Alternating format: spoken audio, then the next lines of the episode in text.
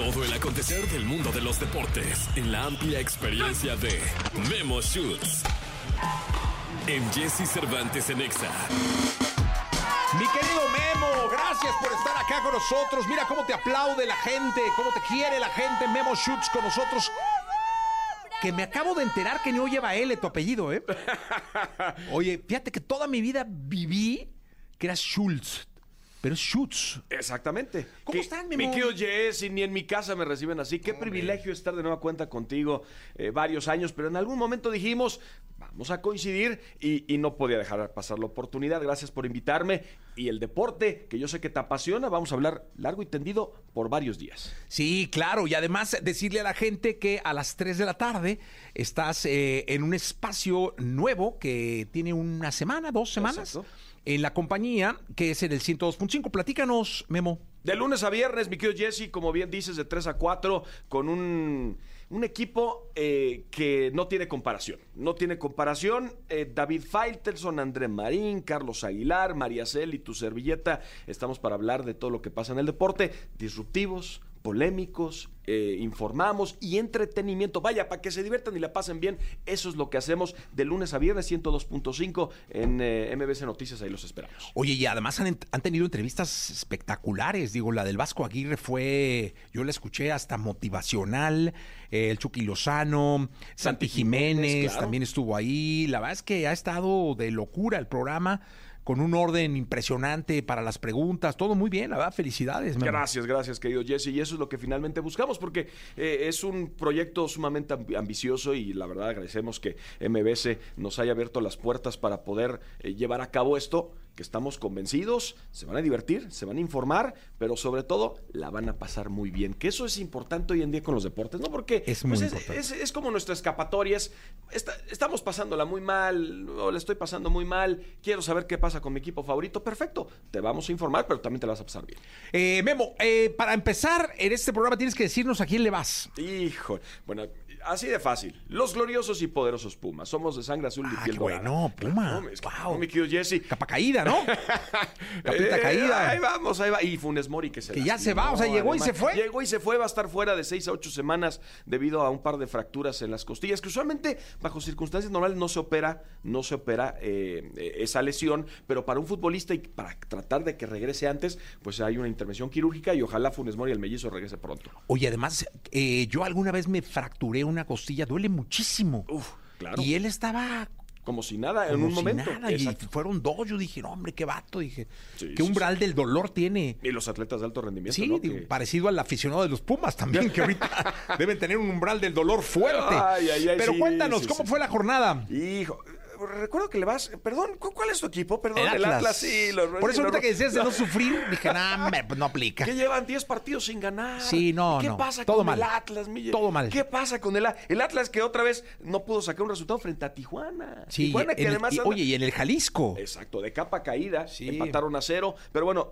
rápidamente, eh, les vamos a dar los resultados y si algo les interesa, pues vamos a ahondar más en el tema. Pero Puebla, que cayó en casa frente a Necaxa, 2 por 1. Los Pumas, que perdieron frente a San Luis 3 a 1, que fue eh, partido entre semifinalistas. Sí. El torneo anterior, los dos llegaron a semifinales, los dos perdieron, pero bueno, eh, el San Luis que, que derrotó a los Pumas 3 por 1. Juárez y Cruz Azul eh, también dividieron argollas. Cruz Azul, qué cosa, Jessy. Es que Cruz Azul, es que no solo es con eh, el, el varonil, sino la femenil. La femenil en cuatro jornadas, tres derrotas, un empate, es el peor arranque que ha tenido en su historia. Eh, Cruz Azul, que es- yo no, que, yo no sé qué, qué ven en Anselmi, yo no sé qué está pasando, pero lo que lo que ocurre en el terreno de juego no se queda en el terreno de juego, sino también lo que está pasando eh, entre los dueños, la directiva, es un cochinero. Es que yo creo que ahí está mal desde la cabeza, ¿no? Sí, desde desde sí, quien está... Los aficionados no merecen esa máquina. No, y me- Es un equipo grande. Sí, es un equipo grande el Y fútbol sabes algo que no, luego no comenta la gente, Jesse, pero Cruz Azul no tiene estadio.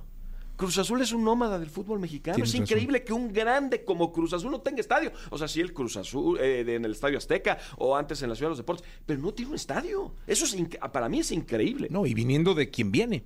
Exactamente. ¿No? Además tiene mucho presupuesto. Eh, Toluca 4-1 frente a Mazatlán. Toluca antes de Alexis Vega. Porque hay que recordar que Alexis Vega y este promocional estaba dormido. Recordemos lo que hizo con las Chivas. Que, que es- esa fue la respuesta, ¿no? Creo Sí. que estuvo dormido en su etapa con las Chivas porque es un gran jugador. Tiene muchas... Bueno, dormir y de fiesta. Eh, eh, Exacto, dormir de fiesta, tiene tan solo 25 años, lamentablemente las lesiones le han afectado, pero yo creo que en Toluca, donde tuvo su mejor versión, se va a ver bien en su regreso y Toluca es un gran equipo, digo, ganó 4 por 1, Mazatlán, pues Mazatlán que ha tenido altibajos, no, no creo que sea un equipo competitivo para este torneo. América 2 por 0 frente a Querétaro, el campeón del fútbol mexicano. En eh, su debut, ganó con suplentes, ahora con titulares 2 por 0, siguen los rumores de si se va a ir Fidalgo, si se van a, va, va- va a haber más salidas, pero América es el equipo a vencer. Oye, te voy a decir una cosa, el América tiene equipo, tiene afición. Sí, y sí, tiene sí. todo para bicampeonar, ¿eh? Sí, sí, sí, O sea, es un equipo que debe estar considerado para ser de los protagonistas de este torneo. Y que sabemos qué difícil es bicampeonar. Digo, lo de Atlas, Pumas, ¿no? Eh, son eh, León, pocos equipos que han logrado bicampeonar, pero yo creo que América tiene, como bien dices, todo lo, todo lo necesario. Ahora, lo van a hacer fuera del Azteca. Porque hay que recordar que el Azteca empieza ya. Qué dolor. eh, eh, exacto, con eh, sus remodelaciones, con miras a la Copa del Mundo el 2026. Van a estirar la liga lo más que puedan, lo más que puedan jugar en el Azteca, pero en cuatro o cinco jornadas van a tener que emigrar. Oye, y hay, yo, yo ponía el ejemplo del Madrid, porque remodelaron el Bernabéu, nunca dejó de jugar el Madrid. Sí. A mí me tocó llegar, ir a- al, al estadio y llenarme las pompas de tierra y los tenis, porque estaban remodelados, que no hubiera tienditas para comprar, tenían mesitas de madera y ahí tenían los bocadillos y, y no encontrabas refresco, tenías que bajar al no sé qué piso, pero nunca dejó de jugar el Madrid. lo importante que es jugar en casa, ¿no? Sí, y el sí, Madrid, claro. la verdad, como lo hicieron, en el Azteca tienen que hacer más que una manita de gato porque finalmente es una Copa del Mundo, el único estadio en la historia que va a albergar tres Copas del Mundo. La verdad es impresionante de lo Azteca, pero no solo le afectó al fútbol, sino también a la NFL porque la NFL no tendrá partidos hasta que terminen con esto. Eh, Atlas Tijuana ya platicábamos 0-0, qué cosa lo del Atlas. Tigres por la mínima frente a Guadalajara 1 por 0. Tigres podrá o no gustarle a Siboldi lo que está pasando, pero siguen ganando juegos y Santos Monterrey eh, Monterrey ganó 2 por 0 y hay que comentar, Jessica, al terminar el partido, lamentablemente, un loco en una camioneta embistió a varios aficionados y falleció una persona. No Eh, claro, se están haciendo las investigaciones pertinentes, pero esto no debería de pasar eh, en ningún lado. En el deporte menos, la gente se va a divertir y luego con estas tragedias, ¿quién va a querer ir luego a los inmuebles? Oye, y te voy a decir una cosa, son de las notas que dan la vuelta al mundo. Sí, sí, sí. Y que nos ponen después en, en entredicho con la seguridad que hay en los estadios de este, de este fútbol que tenemos aquí en México. Ya pasó con el Atlas Querétaro también aquella golpiza que generó imágenes dantescas. Y ahora esto, caray, habría que poner muchísima atención y habría que exigir mucha coordinación entre la liga y las autoridades locales de, de- de cada uno de los municipios que albergan los estadios. La idiosincrasia mexicana, además, eh, mi Jessy, yo creo que estamos muy acostumbrados a que hacemos cosas y no hay repercusiones. ¿no? Esto pasa en Estados Unidos o pasa en Europa y déjame decirte que, que hay, se van hasta las últimas consecuencias. Aquí, lamentablemente, siempre ha sido más laxo el asunto y eso también, pues, ah, no, no va a pasar nada, no va a pasar nada. Oye, si robo aquí, no pasa nada. Eso es lo de la, la mentalidad del mexicano tiene que cambiar, las autoridades se tienen que hacer valer para que no ocurra esta situación. Y bueno, eso es el panorama en el fútbol mexicano. Pero brincando el charco, vaya polémica que pasó con el Real Madrid en el partido frente al Almería. Oye, es que lo metió con lo metió con el antebrazo, ¿no? O sea, realmente como con el pues, no, no fue la mano como Sí, tal. no, no fue la mano. No el, fue el la gol de. Vinicius al que haces Sí, alusión, el gol de. Vinicius, que es el Ajá. 3-2, Ajá. eh, contra el Almería, que es el que genera polémica en el mundo. Este, lo comparaban con la mano de Dios de Maradona, solo que la mano de Dios sí lo mete Maradona con la mano porque se pone la mano arriba de la cabeza y mete el gol con la mano y acá Vinicius lo mete con el con el brazo. Sí, sí, sí, exactamente. Ahora, para ponerlo, para poner un antecedente para todos los que nos están escuchando, eh, Almería es el colero de la liga. O sea, Almería es el peor equipo que hay en España. El Real Madrid está peleando la primera posición con el Girona, que es otra gran historia. El Girona Es una ya máquina. superó, superó su récord histórico de puntos faltando 17 jornadas. Ya llegó a los 52 puntos. Pero bueno, lo del Real Madrid, eh, un partido que empezó perdiendo 2 a 0. La Almería estaba ganando 2 a 0. Y de repente que un gol anulado, que no marcaron la falta, eh, eh, se fueron al bar y aún así ratificaron eh, las decisiones a favor del Madrid, en donde yo creo, y imagínense, nosotros somos merengues, tú, tú eres merengue también, ¿va? Sí, sí, sí, somos sí, merengues, somos merengues, pero hay que admitir que las decisiones dejaron mucho que decir. El gol ayer. anulado, el gol anulado a la Almería por un supuesto gol, o sea, se alcanza a ver un manotazo a a Jude Bellingham que termina en el suelo, pero se anula el tanto de la Almería, y luego ese gol de Vinicius híjole, es, eh, le ha dado la vuelta al mundo, ha, ha puesto entredicho otra vez el VAR, que para mí el VAR en el fútbol es la peor aplicación de tecnología en el deporte en la historia. Es Bueno, decir, nada más para decirte, en el, en el Atlas Tijuana no funcionó el bar. Nunca, nunca pudieron los árbitros ver el monitor que está en la cancha porque nunca hubo quien lo conectara. men. Así de fácil, ¿eh? Ay, ¿dónde Entonces, ese es el bar y lo de Vinicius que le dio, sí, no era gol, o sea, sí, sí metió el Sí, gol sí, con metió el brazo. entre el antebrazo. exacto. El Más ante- abajo del hombro seguro. O sea, de- fue como con el bíceps, ¿no? Con la parte del bíceps. Exactamente, como bien dices. Entre el tríceps y el bíceps, ahí hizo el contacto. eh, eh, claramente, pues pudo haber marcado como mano, tu gol anulado. Era pero una mano. Era una mano. Y el Madrid con eso le dio la vuelta en tiempo. En el minuto 98 se llevó la victoria, se sacó los tres puntos y ya empezaron a decir, salieron los aficionados del Barcelona, miren, ya los del, esos del Madrid. Oye, los del Barcelona le pagaron a Negredo. Todavía no se les... eh, Todavía no sabemos si los van a marcar culpables por pagarle al del comis- la comisión de arbitraje para Sí. tratar de ayudarles con sus partidos. En todos lados se cuecen habas, mi querido Memo. Si te parece, vamos a la segunda en un rato. ¿Ya? Eh, gracias. Eh, vamos a continuar con este programa. Memo Schultz, gracias. Gracias, querido Jesse. Fuerte abrazo a todos. Fuerte abrazo. Vamos a continuar con las curiosidades de Justin eh, Timberlake. Son las 7:59. Bien, llegó el momento de la segunda de deportes. Memo Schutz con nosotros. Mi querido Memo, eh, vaya fin de semana del fútbol americano eh, profesional de la NFL.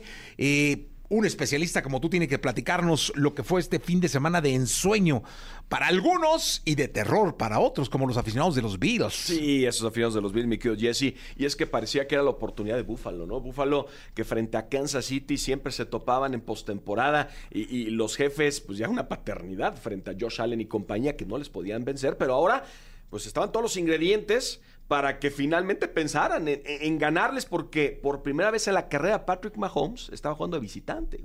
Nunca había jugado Patrick Mahomes de visitante. Búfalo en su estadio con su gente. Ya en ese estadio había jugado Patrick Mahomes en alguna ocasión, fue durante la pandemia, eh, pero pues no estaba la afición, no es lo mismo, no es lo mismo. Ahora, eh, un partido muy cerrado, que se termina definiendo 27 a 24, pero más allá de que ganó, o sea, que uno dijera, bueno, Kansas jugó bien, Búfalo jugó muy mal, Búfalo se disparó en el pie, Búfalo tuvo muchos errores. La patada que fallaron. Claro, la intercepción que no tuvieron, los castigos, es decir, eh, eh, hubo un momento donde tomaron ventaja y se veían que estaban a punto de lograr el touchdown, donde Michael Harman suelta el balón, se va por las diagonales y, y terminan eh, marcando touchback, ¿no? Para, para el otro equipo.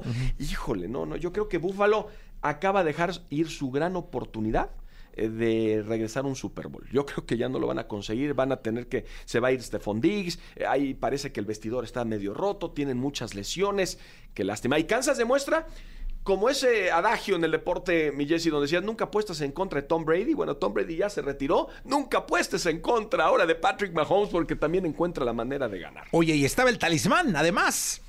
Ah, Taylor eh, Swift. Taylor Swift estaba el, el talismán de los, de los Kansas City Chiefs. Ahí Este, estaba. Ahí estaba. eh, es- su galán le hizo el corazoncito y todo, todo un romance cuando de. Travis Kelsey metió el touchdown, el, el extraordinario ala cerrada. Oye, lo de Travis Kelsey, estamos hablando de que han jugado juntos Travis Kelsey y Patrick Mahomes cinco campañas y media.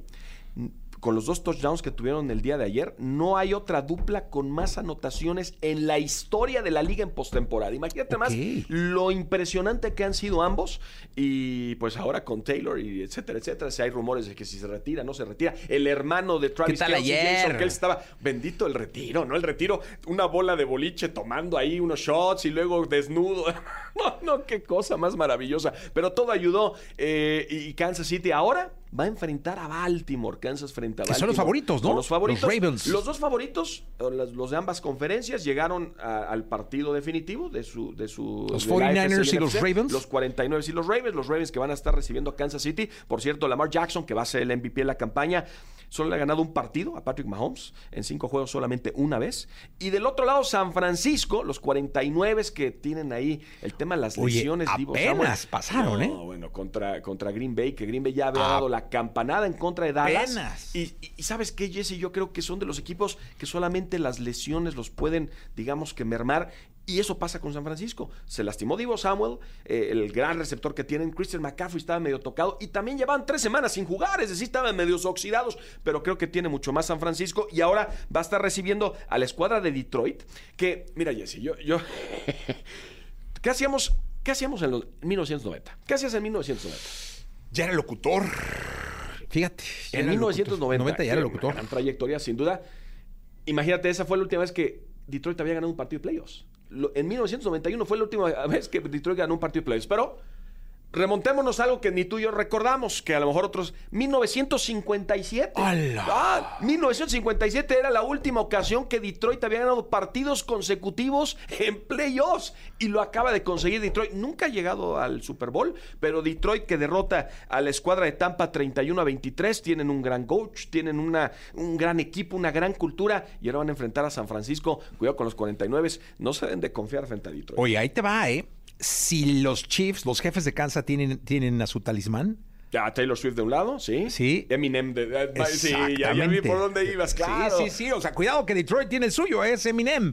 Con Usher en el medio tiempo de Las Vegas. Sí, que va a sí. estar- Pero Eminem les hizo la canción Sí, y todo este sí, rollo. sí. Entonces, cuidado, porque los dos vienen bien protegidos musicalmente hablando. Eh, exacto, Tra- tienen todo, todos los elementos, ¿no? Para pensar en, en hacer un, un Super Bowl divertido. Ahora, también, Jesse, no sé si has escuchado y a todos los que nos hacen el favor también de estar con nosotros, de esta, eh, digamos, eh, comparativa que han hecho los aficionados con las, con los colores de las siglas del Super Bowl. Bueno, en los últimos cuatro Ah, me Super contaron Domingos- ayer, pero no me lo explicaron bien. En los últimos cuatro Super Domingos, ahora estamos en el Super Bowl 58, las letras con los que han hecho todas las, digamos, todas las promociones tienen ciertos colores. Bueno, Ajá. ahora coinciden que los colores es morado y rojo. Y eso indicaría que estaría llegando con el morado Baltimore y con el rojo San Francisco. Y así han sido los últimos cuatro supertazones. Es decir, lo que hemos visto son los equipos que han llegado. Imagínate nada más, las teorías de conspiración. Pues vamos a ver si se resultan ciertas. Memo, nos escuchamos mañana. Gracias, Jesse. Aquí, aquí estaremos. Se quedan con Jordi Rosado hasta la una de la tarde. Yo soy Jesse, regreso mañana a las seis. Pásenla muy bien.